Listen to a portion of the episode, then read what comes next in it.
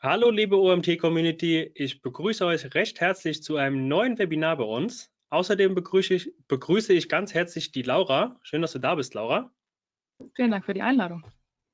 Die Laura wird heute das Webinar zum Thema The Power of Community Content halten. Sind sehr gespannt, äh, was du uns mitgebracht hast und in welche Bereiche du alles eintauchen wirst. Für alle Teilnehmer, die zum ersten Mal bei einer Live-Aufzeichnung von uns dabei sind, ihr habt es vielleicht gemerkt, ihr seid stumm geschaltet, was nicht heißt, dass ihr nicht mit uns interagieren könnt. Nee, ihr sollt es sogar. Äh, wir werden im Anschluss an den Vortrag von der Laura später ähm, noch ausreichend Zeit haben, um Fragen zu klären. Dafür nutzt ihr bitte den Chat. Ihr könnt während des Vortrages schon Fragen in den Chat stellen sowohl inhaltlicher Art als auch organisatorischer Art. Ich habe den Chat, den Vortrag über den ganzen Zeit ähm, im Blick. Werde da auch, ähm, ja, wenn ihr eine Frage habt zu irgendwas, ähm, drauf eingehen. Sofern es inhaltlicher Art ist zum Thema oder zum Vortrag von Laura, werde ich alle Fragen sammeln, die wir dann im Nachgang ähm, zusammen besprechen werden. Ihr könnt natürlich auch nach dem Vortrag erst die Fragen stellen. Lasst euch aber nicht zu lange Zeit, nicht, dass wir hinten raus in Zeitnöte kommen. Dann, liebe Laura, übergebe ich jetzt an dich. Ich wünsche dir viel Spaß und wir hören uns dann nach deinem Vortrag wieder. Wunderbar, ganz lieben Dank für das Intro, Marcel. Ähm, mein Name ist Laura, das habt ihr eben auch schon gehört und ich darf heute über Community Content sprechen. Ähm, ich bin selber Head of Content, also habe den ganzen Tag mit Content zu tun und arbeite bei SquareLovin. Wir sind ein Softwareanbieter für verschiedene Lösungen rund um User-Generated Content, Influencer-Content und Branded Content. Das heißt, hier kommt alles zusammen. Wir haben den ganzen Tag mit Content zu tun ähm, und deswegen möchte ich heute mit euch über Content sprechen und verschiedene Arten von Content und wie ihr die für euch einsetzen könnt. Bevor wir auf die einzelnen Content-Arten eingehen, ähm, habe ich ein kleines Intro mitgebracht, erstmal rund um den Status quo von Content, explizit visuellem Content und worauf es da eigentlich im Marketing ankommt, damit wir einmal so ein bisschen gemütlich ins Thema reinkommen. Genau, und das erste, was hier auf der Folie steht, ist ein kleines Statement, um direkt ins Thema reinzuspringen. Äh, und zwar Impressionen kann man sich kaufen. Das wisst ihr alle, wenn ihr im Marketing arbeitet. Ihr habt bestimmt schon mal Ads geschaltet und habt darüber eben eine Zielgruppe, die ihr ansprechen wollt ähm, denen euren Content ausgespielt, damit er genau da ankommt. Und natürlich, Impressionen kann man sich kaufen. Das Ding ist aber Aufmerksamkeit eben nicht. Und ich habe nicht die falschen Folien mitgebracht. Das hier ist ein kleiner Freund, der seinen Weg in jedes Squarelovin Keynote findet, ähm, der kleine Goldfisch. Denn ihr, vielleicht habt ihr es mitbekommen, es gab vor einigen Jahren mal eine Studie von Microsoft Kanada, die besagt hat, dass der Mensch sich durchschnittlich weniger lang konzentrieren kann als ein Goldfisch. Damit sind wir wieder bei der Aufmerksamkeit und Mittlerweile ist diese Studie widerlegt worden. Das stimmt nicht, dass wir uns weniger lang konzentrieren können als ein Goldfisch. Wir sind einfach nur geiziger geworden mit unserer Aufmerksamkeit, weil so viele Sachen auf uns einprasseln jeden Tag, dass wir uns so ein bisschen überlegen müssen, was wollen wir an uns ranlassen. Und um das mal so ein bisschen auch in Kontext zu setzen, habe ich euch eine Zahl mitgebracht. Und zwar sind wir täglich über 10.000 Werbebotschaften ausgesetzt. Und das sind eben nur Werbebotschaften, gar nicht alle Botschaften, die am Tag irgendwie auf uns einprasseln. Nicht die 100.000 WhatsApp aus, WhatsApps aus irgendwelchen Gruppen, nicht die Nachrichten, die im Hintergrund laufen, während wir noch auf dem Tablet irgendwas anderes machen. Wir haben einfach wahnsinnig viele Inhalte, die jeden Tag auf uns einprasseln, auf uns, uns berieseln bei allem, was wir tun, meistens über mehrere Geräte, über mehrere Kanäle gleichzeitig. Und wenn wir uns alles oder das alles auf uns wirklich wirken lassen würden, wenn wir alles davon aufnehmen würden, dann äh, sähe das wahrscheinlich ungefähr so aus. Wir könnten das alles gar nicht verarbeiten. Und die Herausforderung ist natürlich jetzt, wenn ihr als Marke eure Zielgruppe erreichen wollt und ihr wollt aus dieser Masse rausstechen an Content, der eben da ist und der den ganzen Tag uns alle umgibt, dann muss euer Content natürlich gut sein und es muss der richtige Content zur richtigen Zeit am richtigen Ort sein. Und ähm, es gibt eine sehr kurze Antwort darauf, wie guter Content aussieht. Ähm, es gibt auch eine lange Antwort, deswegen haben wir heute hier ein knapp einstündiges Webinar, um darüber zu sprechen. Aber die kurze Antwort ist, guter Content ist visuell. Denn visuelle Visuelle Inhalte können wir sehr viel schneller verarbeiten als Text. Um genau zu sein, sogar 60.000 Mal schneller. Das heißt, wenn wir eine Seite DIN A4 vor uns liegen haben, bis wir das mal verarbeitet haben, verstanden haben, worum geht es hier, welches Produkt wird hier beschrieben, was können wir mit dem Produkt machen. Wenn wir ein kurzes Video sehen, wo das Produkt dargestellt wird, dann können wir das sehr viel schneller aufnehmen und verarbeiten und für uns dann unsere Rückschlüsse daraus ziehen. Brauchen wir das Produkt? Wollen wir das Produkt haben? Finden wir das gut? Finden wir das schlecht?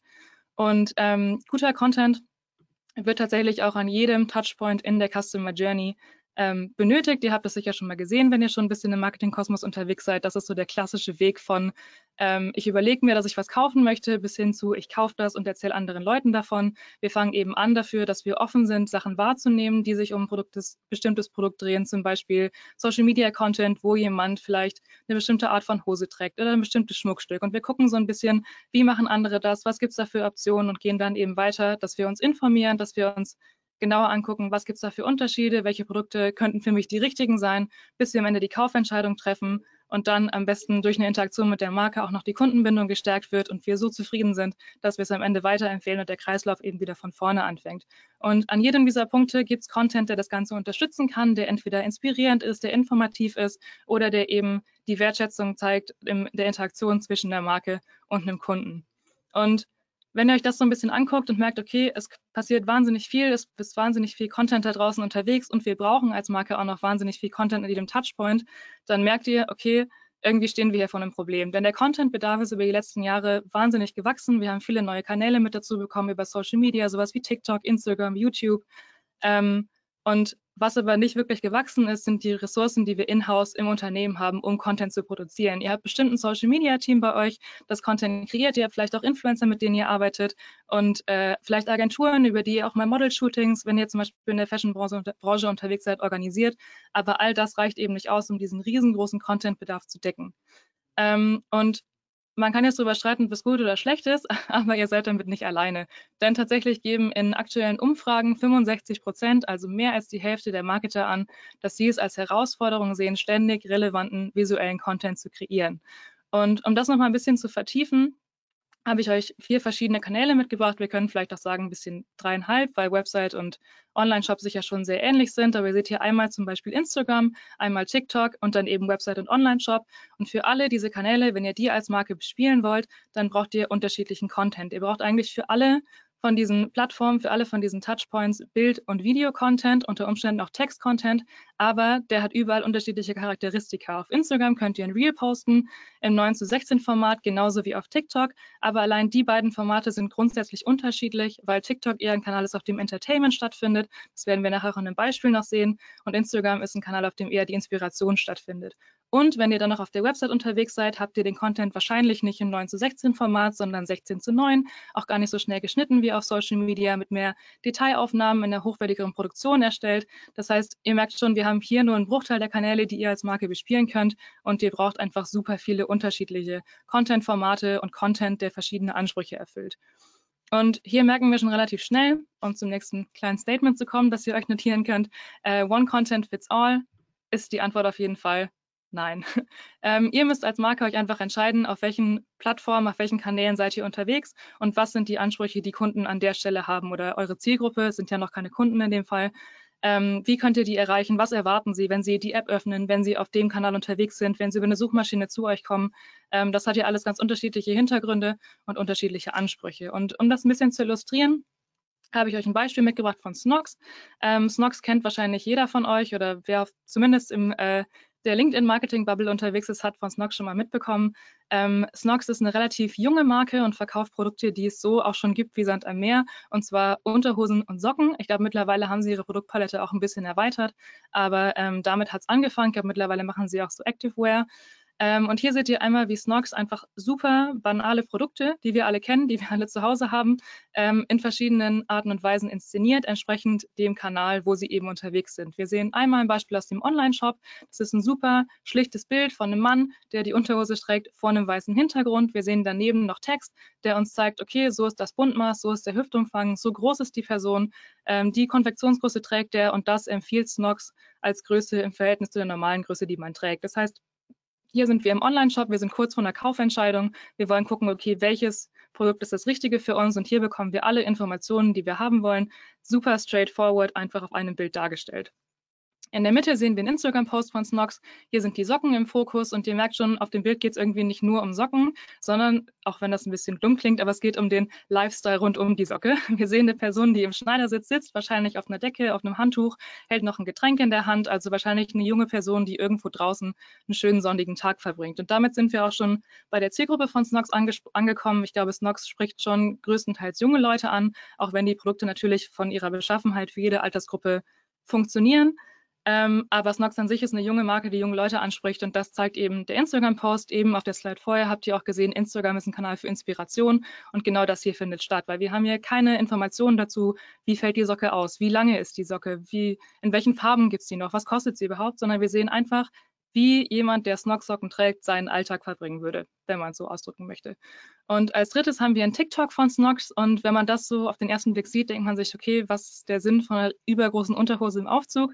Ähm, wenn man aber ein bisschen Zeit auf TikTok verbracht hat, vor allen Dingen während Corona, äh, das war die Zeit, wo ich zum ersten Mal auf der App gelandet bin und auch leider nie wieder davon losgekommen bin, da meine Zeit zu verschwenden ab und an, ähm, dann hat man auch von den Elevator Boys mitbekommen. Die Elevator Boys sind Creator aus Deutschland, die mittlerweile längst weg sind von TikTok und viele, viele andere Sachen machen, über die sie irgendwie in der Öffentlichkeit stattfinden. Aber angefangen haben sie mit Videos im Aufzug, wo sie dann auch mal lässig in die Kamera gezwinkert haben.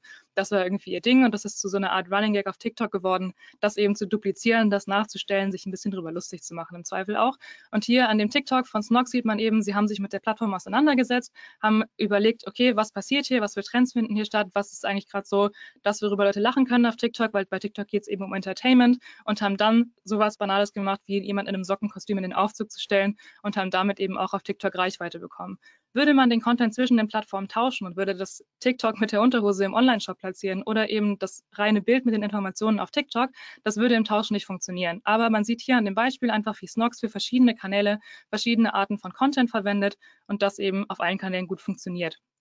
Und was wir daraus aus mitnehmen können, ist der nächste Punkt, den ihr gerne mit auf euren nächsten Wandkalender vielleicht schreiben könnt. Äh, und zwar ist das Look as your audience rather than at your audience. Es geht am Ende nicht darum, dass ihr als Marke sagt, ich will, dass meine Zielgruppe so ist und ich schaue von hier oben auf die runter und ich sage, das ist der richtige Content, sondern ihr müsst euch mit eurer Zielgruppe auseinandersetzen und müsst gucken, was sind das für Leute, was interessiert die, was für eine Ästhetik, legen die an den Tag, wenn Sie auf Social Media zum Beispiel unterwegs sind und könnt darüber eben super viel darüber lernen, wie ihr als Marke euch bestmöglich darstellen könnt, um eben die richtige Zielgruppe anzusprechen oder euch enger mit eurer eigenen Zielgruppe zu verbinden.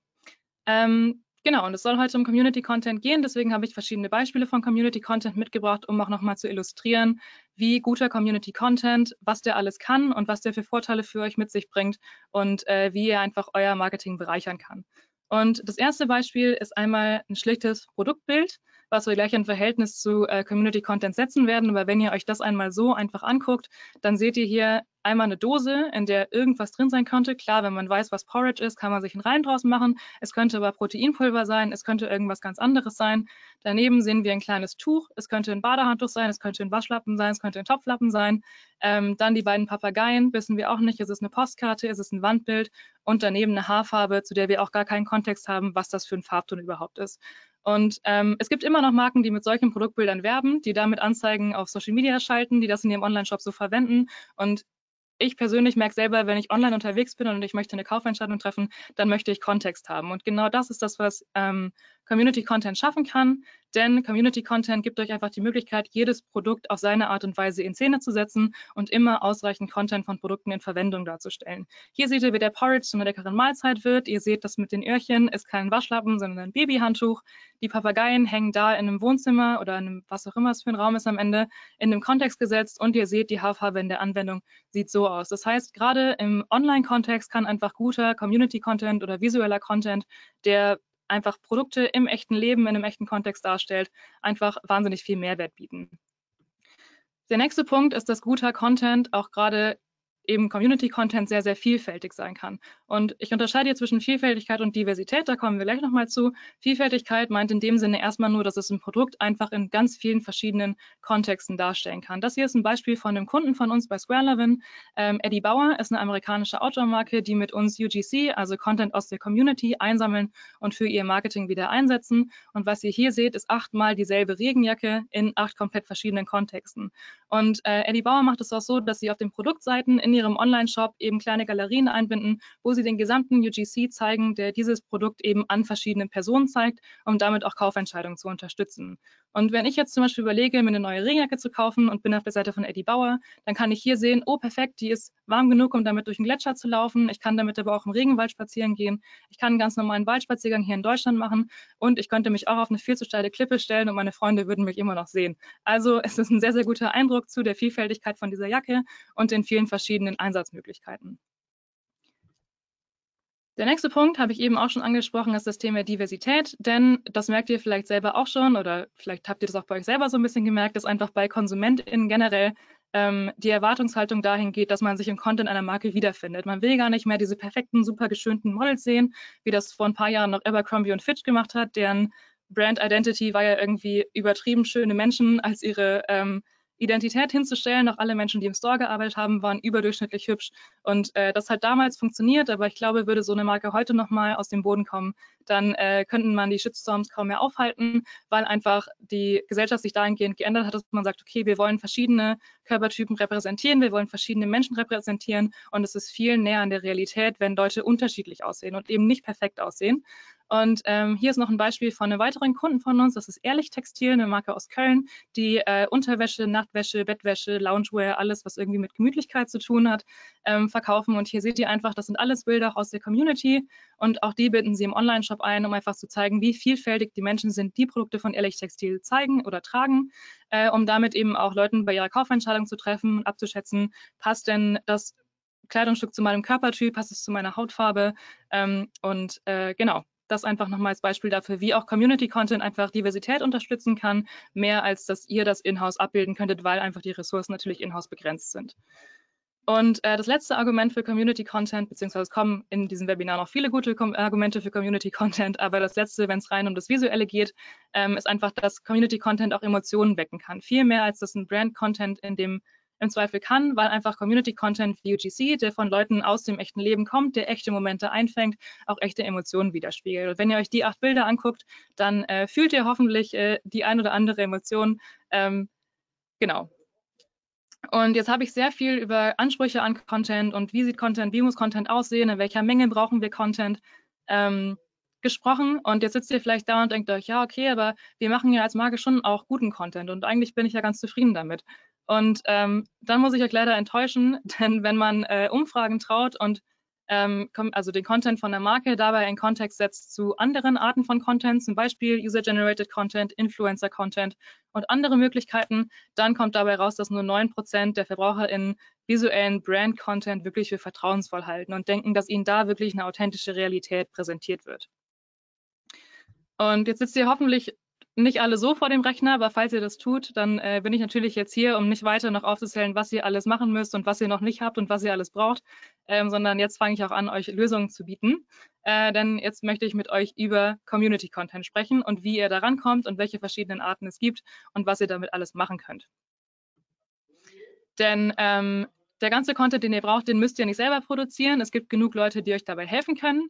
Ähm, ihr seht hier verschiedene Möglichkeiten. Äh, einmal links ein paar vielleicht euch bekannte Gesichter. Pamela Reif, Nico Santos und Kamuschka gehören mit zu den größten deutschen Influencern. Und auf der rechten Seite Menschen, die ihr nicht kennt, auch nicht kennen könnt, weil sie KI generiert sind, aber sie zeigen verschiedene durchschnittliche Menschen äh, wie du und ich, die einfach vielleicht nicht Influencer sind, aber trotzdem Spaß daran haben, Content zu generieren. Und genau da äh, wollen wir hin mit dem, worüber ich heute spreche, dass es einfach verschiedene Möglichkeiten gibt, als Marke auf Content zuzugreifen in verschiedenen Versionen, um eben genau das Problem, das wir eben schon gesehen haben, mit dem Content-Bedarf und der internen Content-Produktion zu lösen und die Lücke mit Community-Content aufzufüllen. Und das Gute ist nämlich, gerade habe ich schon gesagt, es gibt diese ganzen Menschen, die euch helfen können. Die Menschen sind wie du und ich, nicht nur die Influencer, ähm, die eine wahnsinnig große Reichweite haben, und das Gute ist nämlich, dass wir in einer Creator Economy leben mittlerweile. Jeder von uns ähm, hat so ein Gerät oder ein ähnliches, äh, das mittlerweile sehr, sehr gute Fotos macht, sehr, sehr gute Videos macht. Und es ist relativ einfach, damit Sachen gut darzustellen und gut einzufangen. Und wenn ich von Community Content spreche, dann gibt es da verschiedene Ebenen, auf die ich auch jetzt nochmal im Detail ein bisschen eingehen möchte. Ähm, einmal haben wir die professionelle Ebene, die klammern wir heute so ein bisschen aus. Damit sind professionelle FotografInnen gemeint, VideografInnen, Menschen, die wirklich das als Beruf gelernt haben, Fotos und Videos zu machen und Sachen darzustellen, nachzubearbeiten und das alles eben auf einem sehr, sehr professionellen Niveau zu machen. Das ist auch die kleinste Gruppe, die wir haben, wenn es um visuellen Content geht. Und hier sehen wir, es sind wenige und die Kosten sind sehr hoch. Dann gibt es in der Mitte einmal den Creator Content. Da würde ich noch differenzieren zwischen Influencer Content und Branded Content. Da kommen wir auch dann nachher nochmal im Detail zu. Und ganz unten einmal der User Generated Content, sprich der Content, der aus der Community kommt. Ähm, das ist die größte Masse, weil es einfach die meisten Menschen sind, die Content posten, die auf Social Media aktiv sind und da eben Content platzieren, der für Marken mehr oder weniger frei zur Verfügung steht. Da werde ich nachher auch nochmal drauf eingehen. Ähm, das heißt, es gibt verschiedene Möglichkeiten, Community Content für eure Marke einzusetzen, verbunden mit verschiedenen Kosten und eben auch verbunden mit einem unterschiedlichen Professionalitätsgrad. Aber es hat alles seine Vor- und Nachteile und genau darauf gehen wir jetzt im Detail ein. Bevor ich aber damit anfange, ähm, möchte ich eine kleine Begriffsdefinition noch geben. Das gibt es jetzt für jede Art von Content, über die ich noch im Verlauf sprechen werde. Ähm, denn ich merke so ein bisschen, oder wir auch bei SquareLovin merken, weil wir mit vielen Marken eben auch im Austausch sind und immer wieder mit potenziellen Kunden sprechen oder unseren Bestandskunden natürlich auch, dass jeder gerade so ein bisschen User-Generated Content, Creator-Content, Content-Creator, äh, UGC-Creator, irgendwie das alles so ein bisschen äh, jeder definiert das so ein kleines bisschen unterschiedlich. Und ich glaube, es, im Grunde gibt es halt das Verständnis von, der Content ist so und ist so und ist so, aber es gibt nicht die eine Vokabel, die es am Ende beschreibt. Ähm, deswegen möchte ich für heute einfach alle Wörter, über die ich in dem Kontext spreche, einmal für euch definieren, damit ihr einfach eine klare Vorstellung davon habt, was ich damit meine, wenn ich User-Generated Content sage, wenn ich von Creatoren spreche, wenn ich von Influencern spreche. Ähm, Genau, und dazu einmal die Definition von User-Generated Content. Ähm, bei User-Generated Content handelt es sich um Medieninhalte, also Bilder, Videos, Text, äh, die von Usern selbst und aus eigener Initiative erstellt werden. Also nicht von den AnbieterInnen eines Produkts oder einer Dienstleistung, nicht von euch als Marke selbst, ähm, und aber auch nicht im Auftrag, wie zum Beispiel bei einer Influencer-Kampagne. Und Beispiele für nutzergenerierte Inhalte sind Online-Bewertungen, Blogartikel oder Social-Media-Content. Der erste UGC, den es so richtig gab, waren Online-Rezensionen, on, nicht gar nicht mal online, äh, waren Rezensionen und Bewertungen, zum Beispiel Leserbriefe in Zeitungen, wo Leute einfach gesagt haben, hey, das fand ich gut, weil, das fand ich nicht gut, weil. Also User-Generated Content meint eigentlich immer eine Art von Meinung die dann auch durch Social Media einfach nochmal viel präsenter geworden ist, einfach weil durch die neuen Medien die Möglichkeit entstanden ist, dass eben nicht nur die Marke durch einen Fernsehwerbespot meinetwegen zur Zielgruppe spricht, sondern eben auch bei einem Social Media Beitrag die Zielgruppe direkt darauf antworten kann oder eben die Marke verlinken kann, mit der Marke direkt kommunizieren kann. Seitdem hat User-Generated Content nochmal eine ganz neue Relevanz gewonnen ähm, und ist auch als Marketinginstrument einfach wahnsinnig ähm, wichtig geworden. Und Genau, wenn wir eben bei Squareleven von User-Generated Content sprechen, dann meint das immer Content auf Social Media, der schon existiert oder eben nach und nach produziert wird von der Zielgruppe einer Marke, ohne dass die Marke aktiv darum, was heißt darum gebeten hat, aber es eben nicht in Auftrag gegeben hat und es gibt auch keine Gegenleistung dafür. Und um euch ein bisschen Kontext zu geben, was ich meine, wenn ich sage, das ist die größte Gruppe von Content, wenn wir allein über Instagram sprechen, dann sind wir dabei 100 Millionen Uploads am Tag. Und das meint nur Feed-Postings, keine Stories, äh, keine Reels, sondern wirklich nur Postings im Feed. Und die Zahl ist auch schon ein, zwei Jahre alt, das heißt, wahrscheinlich sind es mittlerweile auch nochmal mehr geworden. Und ähm, das ist eine riesengroße Menge an Content. Natürlich geht es noch darum, wie man die für sich nutzbar machen kann als Marke. Da kommen wir nachher auch nochmal zu. Aber die gute Nachricht ist, eben habe ich gesagt, nur 9% der VerbraucherInnen vertrauen Brand-Content. Bei UGC vertrauen immerhin 73% auf den Content und sagen sogar, sie vertrauen denen mehr als den Inhalten von Marken. Das heißt, einer fremden Person im Internet schenke ich im Zweifel mehr Vertrauen als Content von eurer eigenen Marke, weil ich weiß, die Person im Internet hat das wenn es kein Influencer ist, unabhängig gepostet und sagt ganz ehrlich, dass sie das gut findet. Und wenn wir zum Thema UGC kommen und wie kann man UGC als Marke nutzen, was kann man daraus machen, dann stehen wir natürlich auch vor ein paar Herausforderungen. Denn wenn ich sage, UGC ist Content von der Community, der schon da ist, der eigeninitiativ gepostet wird, ist natürlich die Voraussetzung dafür, dass ihr eine Community habt. Viele große Marken haben das, aber kleine Marken, die gerade erst noch auf dem Markt sind, haben natürlich noch keine Community. Dann wäre UGC für euch eine Option, die erstmal noch keinen Sinn macht, wo ihr aber auf jeden Fall später immer noch mal drauf zurückkommen könnt. Ähm, der nächste Punkt ist die Unsicherheit bei der Rechtslage. Wir sind natürlich hier in Deutschland. Wir geben alle sehr viel Acht auf Datenschutz und DSGVO-Konformität. Und gerade da merken wir, dass viele Marken sehr vorsichtig sind, wenn es um die Verwendung von UGC geht, der auf Social Media schon stattfindet, weil natürlich die allermeisten wissen, man darf das nicht einfach screenshotten und selber nochmal posten, sondern man muss schon eben aufpassen wegen dem Urheberrecht oder Nutzungsrecht für Bilder ähm, und braucht eben eine Einverständnis Erklärung dafür, dass man den Content verwenden darf. Da gehe ich nachher auch noch mal im Detail drauf ein, äh, um euch da am besten Fall ein bisschen die Angst vorzunehmen. Ähm, der nächste Punkt ist schlechte Qualität. Natürlich, wenn der Content ohne, dass, ihr, dass es ein Briefing gibt, ohne dass es einen klaren Auftrag gibt, wie der Content aussehen soll, könnt ihr als Marke nicht beeinflussen, wie der Content aussieht. Und das kann entweder sein, dass der ganz anders aussieht, als ihr euch das wünscht, als ihr eure Brand Identity selber identifiziert. Es kann aber einfach sein, dass die Bilder verwackelt sind, dass die nicht gut belichtet sind, dass sie einfach mit einem alten Handy gemacht worden. Das könnt ihr bei UGC eben nicht beeinflussen. Und es ist immer auch manueller Aufwand, UGC also zu finden einfach und dann eben auch anzufragen ähm, für die Nutzung. Denn ihr müsst entweder sehr aufmerksam sein, wo ihr verlinkt werdet auf Instagram, wenn ihr so eine kleine Push-Benachrichtigung bekommt, oder wirklich aktiv danach suchen, wer hat euren Hashtag verwendet, wer hat eure Marke verlinkt, wer spricht über euch online. Ähm, nichtsdestotrotz hat UGC auch viele Chancen, ansonsten würden wir da heute nicht drüber reden. Und äh, die größte, ähm, der größte Vorteil von UGC, finde ich, ist die Glaubwürdigkeit. Einfach deshalb, weil der Content nicht im Auftrag entsteht, sondern weil wirklich Kunden, die so zufrieden mit dem Produkt sind, dass sie freiwillig darüber posten. Ich weiß nicht, wie es euch geht, aber ich habe das Gefühl, die meisten Leute im Internet meckern lieber über Sachen, die ihnen nicht gefallen, als dass sie proaktiv über Sachen sprechen, die ihnen gefallen. Aber wir merken auch bei den Marken, mit denen wir zusammenarbeiten, das geht von Stabilo, wo wahnsinnig viele Leute online mit, äh, nicht online, wo wahnsinnig viele Leute mit den Stiften malen und dazu dann ihre Kunstwerke auf Social Media teilen oder Fashion-Marken, sowas wie Mustang Jeans, wo Leute einfach zeigen, wie sie ihre neue Jeans gestylt haben oder Haircare-Produkte, alles mögliche Creme von Nivea, wo Leute zeigen, wie sie die verwendet haben. Und das eben alles, ohne dass die Marke sie aktiv dazu aufgerufen hat, zeigt einfach, dass ähm, Leute, auch gerade wenn sie keine besonders große Social Media Reichweite haben, bei UGC reden wir oft von Leuten mit 200, 300, 400, vielleicht noch mal ein bisschen mehr Followern, in der Regel aber Leute mit einer relativ geringen Reichweite, die einfach aus Überzeugung Content posten und genau deswegen ist die Glaubwürdigkeit bei UGC einfach sehr hoch.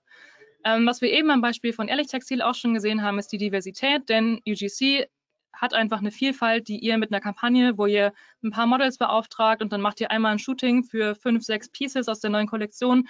Das könnt ihr gar nicht abbilden. Also egal, wie viel Geld ihr in die Hand nehmt, am Ende ist der Content, der aus eurer richtigen Community kommt, von all den Leuten, die ihre Produkte kaufen und ähm, sich darin wohlfühlen, damit ihren Alltag bestreiten, sehr, sehr viel diverser als das, was ihr als Marke selber abbilden könnt.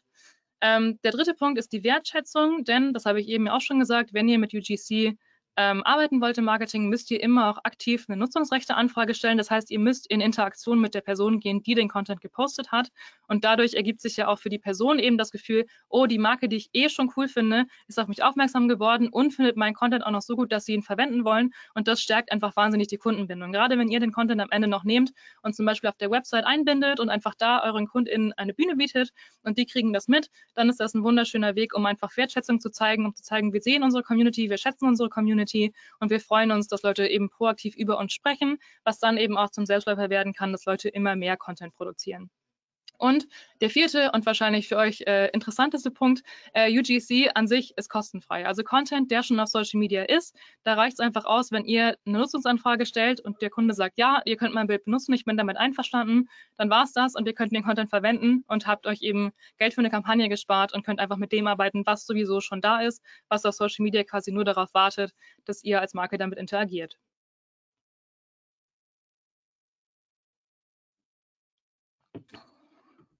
Und ich habe eben schon versprochen, ich gehe auch noch einmal kurz auf die ähm, rechte Lage ein, die Bildrechte auf Inst vor allen Dingen Instagram, ähm, aber generell auf Social Media. Und ich werde nicht alles einzeln vorlesen. Das ist eher eine Folie, die ihr, wir schicken das nachher nochmal rum, ähm, euch einfach irgendwo abheften oder zurechtlegen könnt.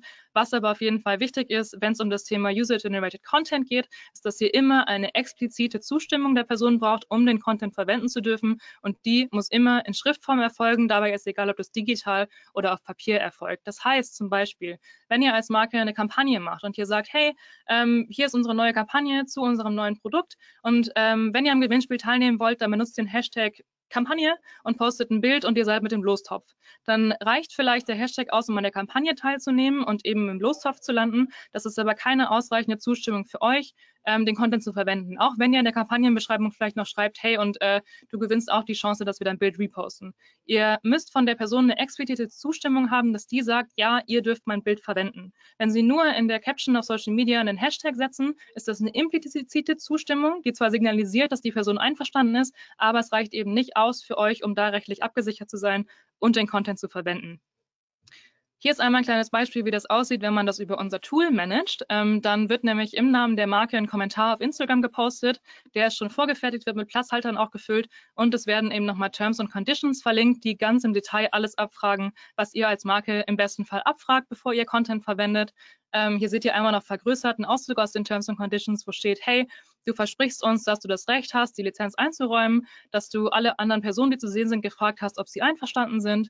Ähm, du verletzt keine Rechte Dritter, das ist wirklich dein Content, du gibst uns den zeitlich und örtlich unbestimmt frei. Ähm, das heißt, alles, was ihr irgendwie mit dem Content machen möchtet, wird hier direkt abgesichert, denn wichtig ist auch, wenn ihr als Marke den Content einsetzen wollt, zum Beispiel für Ads, aber auch im Newsletter, aber auch auf der Website und auch irgendwo im Printformat, müsst ihr für jedes dieser Formate einzeln die Zustimmung abfragen. Und das macht ihr am besten alles auf einmal, denn wenn ihr fünfmal bei einer Person anfragt, dann ist sie vielleicht irgendwann auch ein bisschen genervt und geht nicht mehr drauf ein. Ähm, deswegen da lieber schon direkt mehr abfragen, als ihr am Ende vielleicht braucht, damit ihr einfach auf der sicheren Seite seid.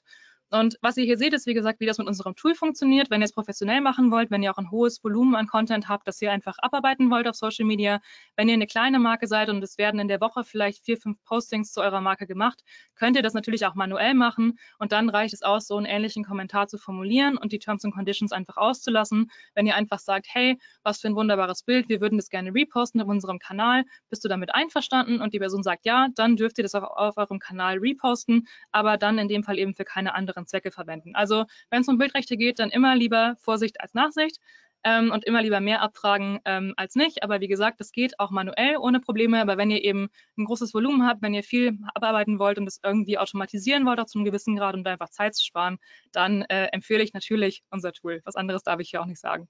Ähm, genau. Und um euch nochmal so ein bisschen zu zeigen, wie User-Generated Content in der Praxis funktionieren kann, habe ich euch ein paar Best Practices mitgebracht. Denn wir machen das bei SquareLover jetzt schon seit sieben Jahren, grob überschlagen. Ähm, 2016 wurde die Firma gegründet und äh, angefangen haben wir eben mit User-Generated Content Management. Mittlerweile sind wir auch im Bereich Influencer Marketing und Branded Content Kampagnen unterwegs, dazu auch nachher noch mehr. Aber UGC ist eben so ein bisschen unser Steckenpferd, deswegen haben wir da auch super viele Erfahrungswerte, ähm, die ich gerne mit euch teilen möchte. Und Eines der spannendsten Sachen bei UGC ist das Thema Social Ads. Das macht natürlich auch super Sinn, weil der Content kommt von Social Media und dann funktioniert er natürlich auch wieder gut, wenn er auf Social Media eingespielt wird, weil er einfach sich in die Feeds einfügt, weil er dem Content ähnlich ist, der da sowieso stattfindet. Und äh, ein Kunde von uns ist Design Bestseller. Das ist ein Online-Retailer für ähm, Inneneinrichtungen und die haben einfach mal gegengetestet, was passiert denn, wenn wir dieselben Produkte einmal mit einem reinen Produktbild bewerben und einmal mit einem UGC-Bild. Und äh, am Ende kam dabei raus, die Zahlen haben sie mit uns geteilt, dankenswerterweise, und wir dürfen sie auch hier präsentieren, ähm, dass die Click-Through-Rate bei Social Ads mit UGC im durchschnittlich dreimal so hoch ist wie bei Social Ads ohne UGC. Und das ist auch relativ einleuchtend natürlich, wenn ihr euch die beiden Screenshots einmal anschaut, weil man einfach in den UGC-Bildern viel mehr sieht, wie groß ist das Produkt wirklich? Ist das jetzt nur ein Fußhocker oder ist das ein Esstisch? Ah, okay, ist das ein Esstisch? Oder wie kann ich das in meinem Wohnzimmer einbinden? Was für Stühle passen dazu? Was für Vasen kann ich draufstellen? Also UGC, wie ich auch eingangs schon gesagt habe, bietet einfach wahnsinnig viel Kontext. Und ähm, deswegen funktioniert es auch super gut in Social Ads. Natürlich funktioniert UGC aber auch gut in organischen Social-Media-Beiträgen. Viele Marken haben auch das Problem, dass sie gar nicht wissen, was sie immer auf Social Media posten sollen. Äh, wenn ihr sagt, ihr wollt in der Woche drei, vier Postings absetzen, dann ist es natürlich super schwierig, fortlaufend Content zu generieren. Das hatten wir eben auch schon äh, bei den 65 Prozent der Marketer, die eben sagen, dass das eine Herausforderung ist. Und auch da kann User-Generated Content für euch eine große Hilfe sein. Ähm, und genau, was wir so im Schnitt sehen, ist, dass einfach das Engagement auf Social Media durch UGC um ungefähr 35 Prozent ansteigt. Einfach auch, weil hier der Content sich gut einbettet und ähm, eben zu dem passt, was sowieso auf Social Media stattfindet. Das, was unsere meisten Kunden machen, ist UGC, den sie über uns, wo sie eben Nutzungsrechte eingeholt haben, sich da abgesichert haben, ist den Content auch in Website-Galerien einzubinden. Ähm, Website oder Online-Shop, E-Commerce habe ich nachher noch mal eine separate Kennzahl auch zu. Und äh, hier seht ihr ein Beispiel für eine Social Wall. Das ist eine riesengroße eben Wand aus Content, äh, aus ähm, User-Generated Content gebaut. Und was mit uns eben auch möglich ist, ist da die Produkte direkt zu verlinken. Es gibt aber immer auch eine Verlinkung zurück zur Person, die das Original gepostet hat, dass man eben sehen kann, okay, es ist UGC, es ist kein Brand-Content, es ist kein Influencer-Content, das ist Content von echten Leuten, ähm, die die Produkte verwenden und man sieht eben auch direkt, welches Produkt verwendet wurde. Das heißt, wir machen so ein bisschen Social Content shoppable ähm, und dazu sieht man, dass sich die ähm, Verweildauer auf der Website um durchschnittlich 90 Prozent ähm, erhöht, wenn mit der Social Wall interagiert wird, weil Leute einfach so ein bisschen in Stöbern kommen, weil sie ein bisschen rumklicken und ähm, das eigentlich denselben Effekt hat wie auf Social Media.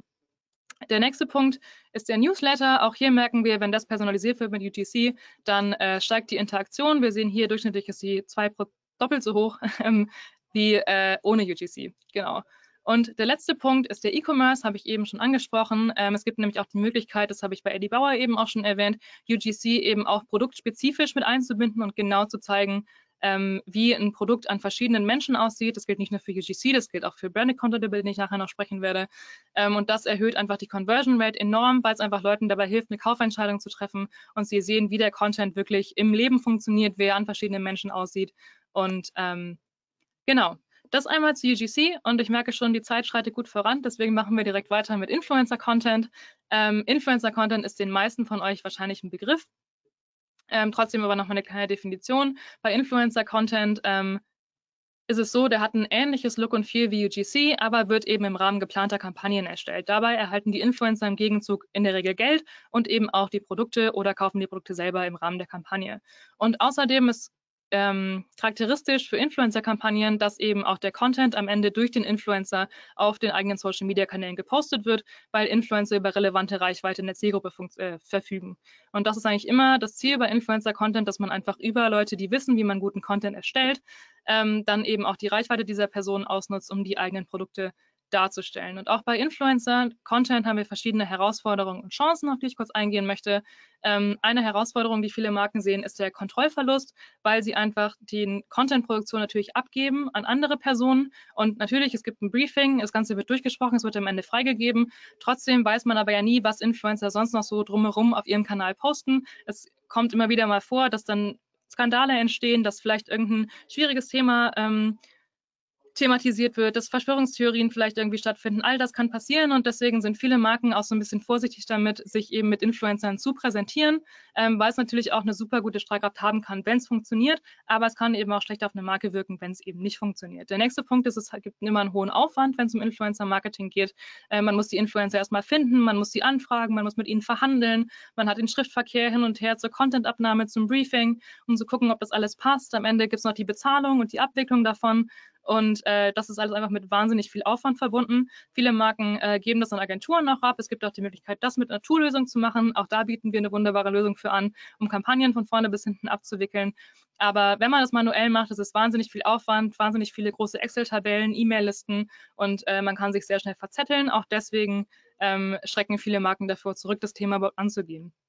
Dann ist der nächste Punkt, dass Influencer-Content unnatürlich ist, weil man eben auch oft weiß, dass Influencer eben damit ihr Geld verdienen, dass sie Produkte in die Kamera halten und es natürlich auch unseriös wirken kann, wenn jemand, der vor zwei Wochen Werbung für Pepsi gemacht hat, plötzlich Werbung für Coca-Cola macht und dann eben beides Male, beide Male sagt, das ist mein absolutes Lieblingsgetränk und äh, ich kann euch das einfach nur empfehlen, weil dann irgendwann eben die Empfehlung nicht mehr authentisch wirkt. Das ist primär, glaube ich, bei größeren Influencern so, wo man einfach weiß, dass die dafür also wirklich ja davon leben und deren Alltag daraus besteht, Content zu teilen, indem sie Produkte darstellen. Ähm, bei Mikroinfluencerinnen ist die Wahrscheinlichkeit da weniger groß, aber trotzdem ist das immer noch so ein Vorurteil, wenn es um Influencer-Marketing geht, dass es einfach unnatürlich wirken könnte. Und das letzte ist die Geldverschwendung, weil viele Marken auch sagen, ja, wir haben das einmal ausprobiert, hat für uns nicht funktioniert, war viel zu teuer, machen wir nicht mehr. Und äh, am Ende ist aber so, wenn man Influencer-Marketing richtig angeht, dann hat das einen wahnsinnig großen Mehrwert, einfach weil die Leute oder weil Influencer einfach genau wissen, was sie machen, weil sie eine hohe Expertise in ihrem Gebiet haben. Ähm, das merkt man auch hier bei den Chancen. Sie haben Spezialwissen einfach darum, ähm, wie man Social Media bedient, wie man Content produziert, wie man schneidet, wie man gutes Licht hat, wie man noch einen Sound hinterlegt, wie man Untertitel einfügt. All das ist schon bei Influencern eben mit inklusive, kann man quasi sagen. Und in der Regel, wenn ihr eben für eure Marke die richtige Nische auswählt und Influencer findet, die sich auch sowieso schon für eure Produkte interessieren, zum Beispiel im Bereich Beauty, dann haben sie einfach schon Wissen dazu, wie man die Produkte anwendet, was man damit machen kann und können das umso besser anderen Leuten erklären. Ähm, der nächste Punkt ist die Community. Natürlich, Influencer haben eine wahnsinnig hohe Strahlkraft innerhalb ihrer Community, weil die Community eng mit ihnen verbunden ist, sich jeden Tag anguckt, was macht mein Lieblingsinfluencer eigentlich. Und da ist eben auch die Meinung des Influencers wahnsinnig viel wert, wenn sie ein Produkt empfehlen und wirklich dann über längere Zeit auch mit einer Marke zum Beispiel kooperieren und immer wieder die Produkte in ihrem Alltag integrieren, dass es gar nicht wirkt wie, ich werde jetzt einmal bezahlt, um es in die Kamera zu halten, sondern ich esse wirklich jeden Tag dieses Porridge zum Frühstück oder ich ziehe wirklich jeden Tag diese Klamotten für mein Workout an. Also da können Influencer Influencer einfach auch langfristig auf jeden Fall eine sehr, sehr positive Wirkung für Marken haben. Ähm, daran schließt auch direkt die Effizienz an, denn wenn ihr längerfristig mit Influencern zusammenarbeitet, werden die Prozesse immer eingespielter. Also ihr wisst irgendwann genau, wie das Gegenüber funktioniert, was ihr alles braucht, was die Erwartungen sind und damit steigt die Effizienz von Kampagnen. Das heißt, ihr habt weniger Aufwand für im besten Fall den gleichen Gewinn Und last but not least sind Influencer sehr kreativ, denn ähm, ich glaube, wer sich auf Social Media platziert und da seinen Alltag verbringt, der ist ähm, einfach auch ein kreativer Mensch, der sich gerne darstellt, der gerne sich auf verschiedene Weisen darstellt. Und davon könnt ihr als Marken eben auch ähm, profitieren, weil Influencer vielleicht auch Ideen haben, eure Produkte zu inszenieren, auf die ihr selber gar nicht gekommen wärt. Und um auch das noch ein bisschen mit Beispielen zu füttern, habe ich euch drei Influencer-Kampagnen mitgebracht, die auf verschiedene Ziele einzahlen, einfach, dass ihr auch nochmal einen Überblick bekommt, was man mit Influencern alles machen kann äh, und was wirklich der Mehrwert davon ist. Das erste ist eine Kampagne von Kamuschka zusammen mit Babies. Das ist eigentlich eine Kindersonnencreme. Ähm, und Kamuschka ist selber ja auch Mutter. Das heißt, sie spricht auch eine Zielgruppe von jungen Müttern an. Und äh, in diesem Reel zeigt sie, wie sie die Sonnencreme verwendet und schreibt eben auch nochmal in der Caption, wie toll die ist und wie gut die ist für Babyhaut und für Erwachsenenhaut. Ähm, und hier ist dann einfach ein Testimonial von Kamuschka, die zum einen eine riesengroße Reichweite hat. Ähm, das wird als Sponsored Post ähm, platziert, also auf dem Kanal von Kamuschka in Kooperation mit Babies der Marke. Das ist mittlerweile auf Instagram ja auch möglich, dass man so ein Co-Autor-Posting machen kann. Ähm, dadurch bekommt die Marke einfach die Reichweite von Kamuschka, gleichzeitig ein authentisches Testimonial von einer Frau, die selber Mutter ist, also auch sich mit Sonnencreme für Babys auf jeden Fall auseinandergesetzt hat. Und ähm, genau, das einmal als Beispiel für einen Sponsored Post, um einfach Influencer für die Reichweite zu nutzen und dann noch jemanden auszuwählen, der Expertise in dem Gebiet hat, in dem man eben selber als Marke unterwegs ist. Das nächste sind Captain and Sun und es waren tatsächlich Captain and Sun und Feschi, die gemeinsam verschiedene Influencer eingeladen haben zu Coachella, haben daraus ein Influencer-Event gemacht. Die ganzen Influencer haben selber auf ihren Kanälen gepostet über die Tage, aber auch wechselweise den Captain and Sun Account übernommen und haben für die Marke Content produziert. Das hat wahnsinnig gut funktioniert, weil sie eben zum einen den Coachella-Lifestyle übermittelt haben und die Leute so ein bisschen mitgenommen haben auf das Festival. Wenn man hier in Hamburg im Regen sitzt und sich irgendwie weiß, gerade findet in Amerika in Palm Springs Coachella statt und da wäre man auch gerne, gibt dann das so ein bisschen die Möglichkeit, damit einzutauchen und dann ist man natürlich auch gewillter, sich den Content von der Marke anzugucken. Gleichzeitig durch die Influencer Takeover hat man eben auch die Gesichter der Influencer gesehen, was die Marke noch ein bisschen vermenschlicht hat und einfach hier ähm, nochmal, also zum einen natürlich Follower von den Influencern, die auch gleichzeitig Captain Sun folgen, eine Möglichkeit gegeben hat, sich noch mehr mit der Marke zu identifizieren, weil sie merken, Influencer, die sie gerne mögen, sind auch mit der Marke eng verbandelt. Und äh, zum anderen hat es einfach der Marke nochmal geholfen, sich zu vermenschlichen, quasi Gesichter in der Kamera zu zeigen und eben nicht nur Produkte ähm, und dadurch eben auch einen Mehrwert zu bieten, dass man sieht, wie die Influencer, fünf, sechs verschiedene junge Frauen, alle die Produkte von Captain Sun, in dem Fall waren Sonnenbrillen hauptsächlich, ähm, stylen und zu ihrem Stil entsprechend eben dann ähm, präsentieren. Und das letzte ist noch ein Beispiel für eine ähm, langfristige Kooperation zwischen Marke und Influencer. Sind einmal Annemarie Berland und Nova Lanalov oder Farina Opoku ist ihr richtiger Name, ähm, die schon sehr, sehr lange zusammenarbeiten. Ähm, es gibt so goldene Augenpads von Annemarie Berland, auf die ähm, Farina sehr schwört und die regelmäßig auch in ihren Stories stattfinden, die auch, glaube ich, deswegen regelmäßig ausverkauft sind.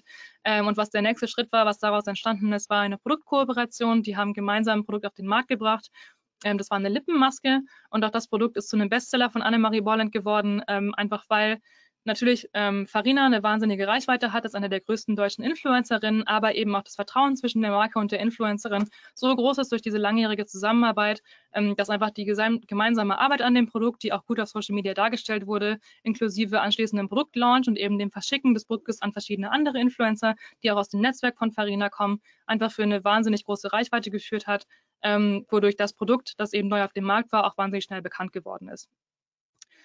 Ähm, genau, das einmal zu Influencer-Content und den Möglichkeiten, wie Influencer-Content eben stattfinden kann. Ähm, und angekündigt natürlich für das Webinar war, dass wir über UGC, Influencer-Content und Branded-Content sprechen. Deswegen widmen wir uns auch noch ganz kurz dem Thema, denn die Frage bei Branded-Content ist so ein bisschen, okay, ist das jetzt eigentlich the best of both worlds? Ähm, das, was wir bei SwellUp als Branded Content bezeichnen, ist das, was viele andere auch als UGC vielleicht kennen, auch gerade wenn es um UGC Ads geht. Ähm, denn Branded Content ist wirklich so ein bisschen die Mischung aus Influencer Content und User Generated Content. Denn Branded Content hat ebenfalls ähnliches Look und Feel wie UGC, wird aber wie Influencer Content im Rahmen geplanter Kampagnen erstellt. Dabei sind die Creator, die natürlich auch bezahlt werden, Produkte oder Geld für die Kooperation erhalten, aber keine Influencer mit einer relevanten Social-Media-Reichweite, sondern einfach nur Menschen, die Lust haben, Content zu erstellen. Das kann mehr oder weniger professionell sein, je nachdem, was der Anspruch der Marke ist. Aber der Content ist eben oder die Kampagnen sind nicht damit verbunden, dass es ein Social Media Posting am Ende gibt, sondern die Creator erstellen den Content für die Marke, stellen den der Marke zur Verfügung, um den dann auf den eigenen Kanälen wiederzuverwenden. Und das kann am Ende so aussehen, wie zum Beispiel bei NYX Cosmetics. Hier sehen wir verschiedene TikToks, die die Marke gepostet hat, die zeigt, wie verschiedene Produkte in der Anwendung sind. Und alle diese Personen sind keine riesengroßen Influencer mit einer wahnsinnig großen Reichweite. Es sind Personen, die Content für die Marke erstellt haben. Und hier sind wir beim Unterschied oder bei eben dem Mittelweg genau zwischen Influencer und User-Generated Content, dass einfach Branded Content die Authentizität von UGC bieten kann, aber gleichzeitig die Professionalität von Influencer-Content, einfach weil es auch im Rahmen von einer gesteuerten Kooperation stattfindet. Ein weiteres Beispiel ist Parsa Beauty, die auch auf TikTok, das Instagram, nicht TikTok, ähm, verschiedene Anwendungsmöglichkeiten für ihre Produkte zeigen. Das heißt, am Ende ist Branded Content einfach Content, der eure Produkte darstellt, den ihr einkauft von kreativen Personen, die aber auch in Anführungszeichen ganz normale Menschen sein können.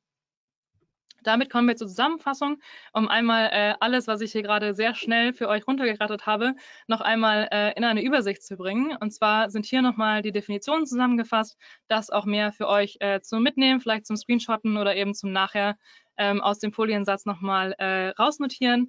Ähm, wir haben einmal UGC, der ist einfach schon da auf Social Media. Das ist Content von eurer Community, der gepostet wird und mit dem ihr interagieren könnt, den ihr als Marke für euch nutzbar machen könnt.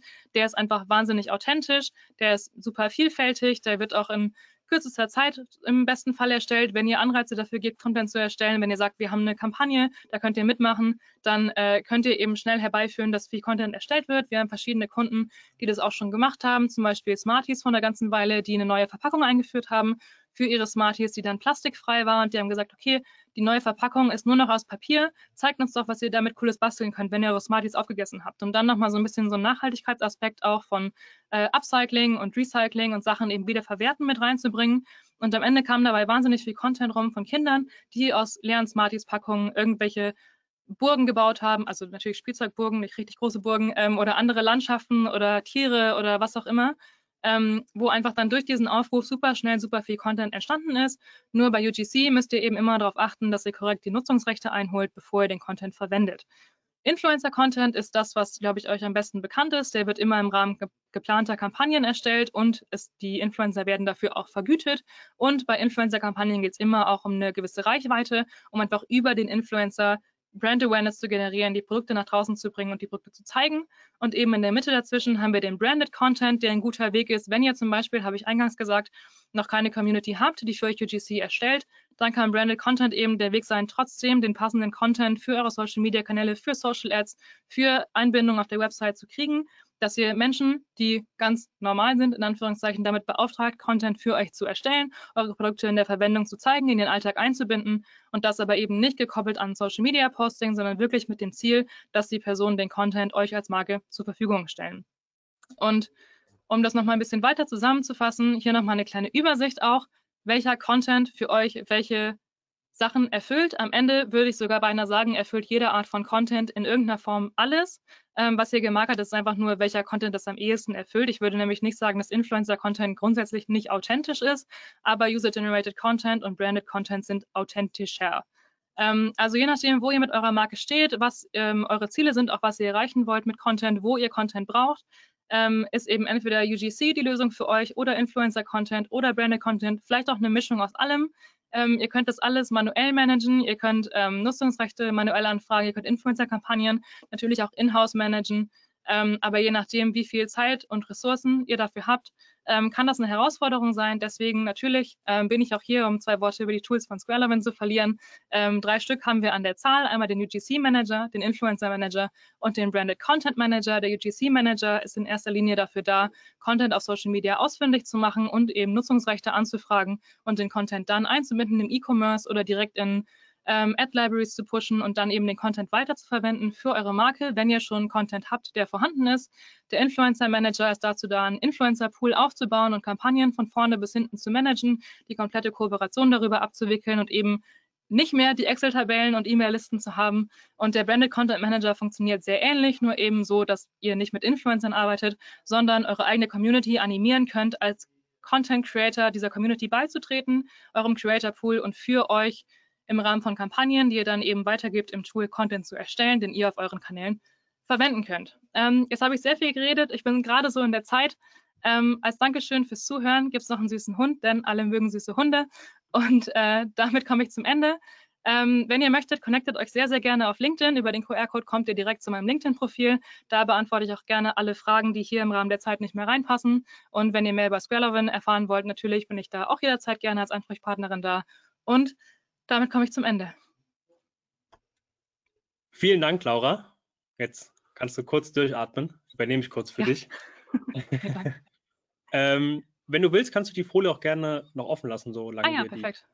die äh, Fragen klären. Dass, ähm, ja, wenn ihr euch die Kontaktdaten abspeichern wollt oder wie gesagt, äh, wie Laura schon gesagt hat, ähm, scannt den QR-Code ab, ver verknüpft euch auf LinkedIn.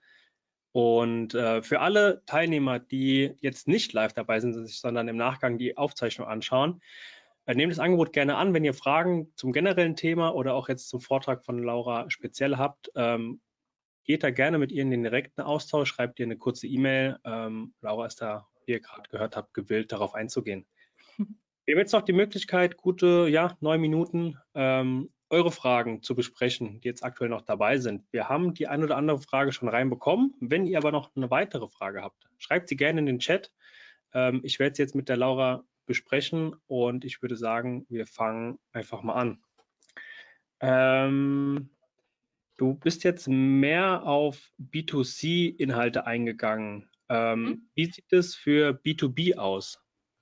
Hast du da auch ähm, Beispiele? Also unsere Kunden sind, kann nicht sagen, ob zu 100 Prozent, aber wirklich zum Großteil kommen sie, obwohl nicht ausschließlich, aber die allermeisten Kunden kommen bei uns aus dem B2C-Bereich.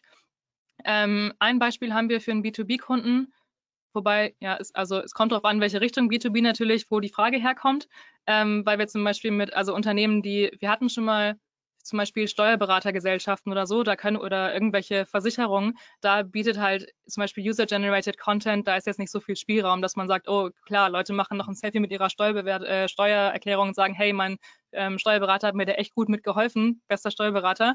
Ähm, das ist, glaube ich, so ein Bereich, wo das nicht so super gut funktioniert.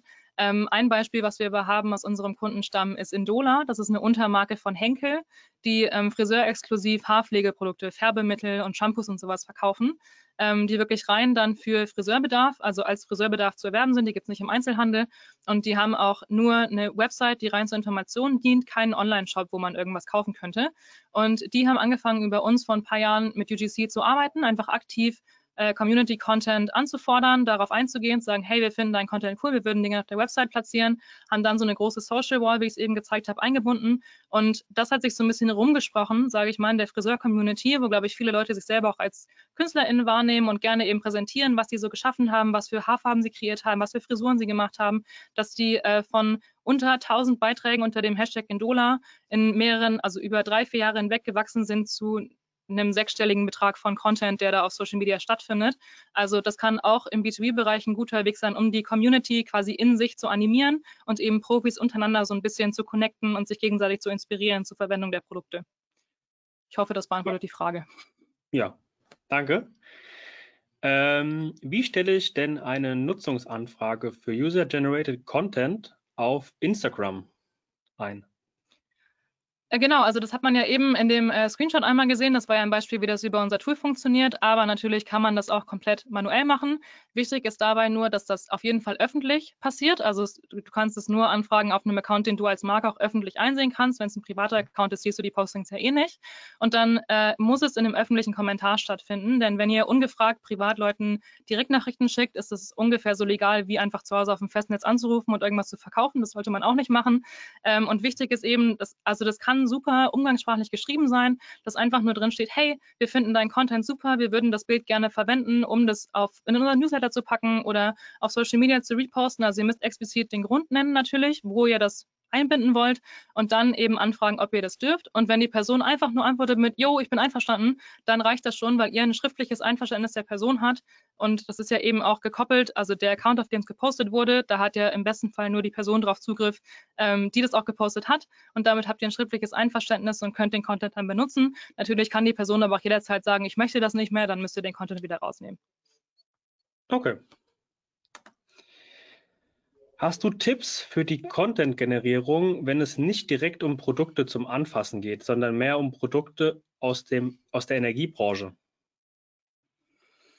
Mhm. Das ist eine gute Frage. Also am einfachsten sind natürlich immer Produkte zum Anfassen, weil die kann man super gut darstellen.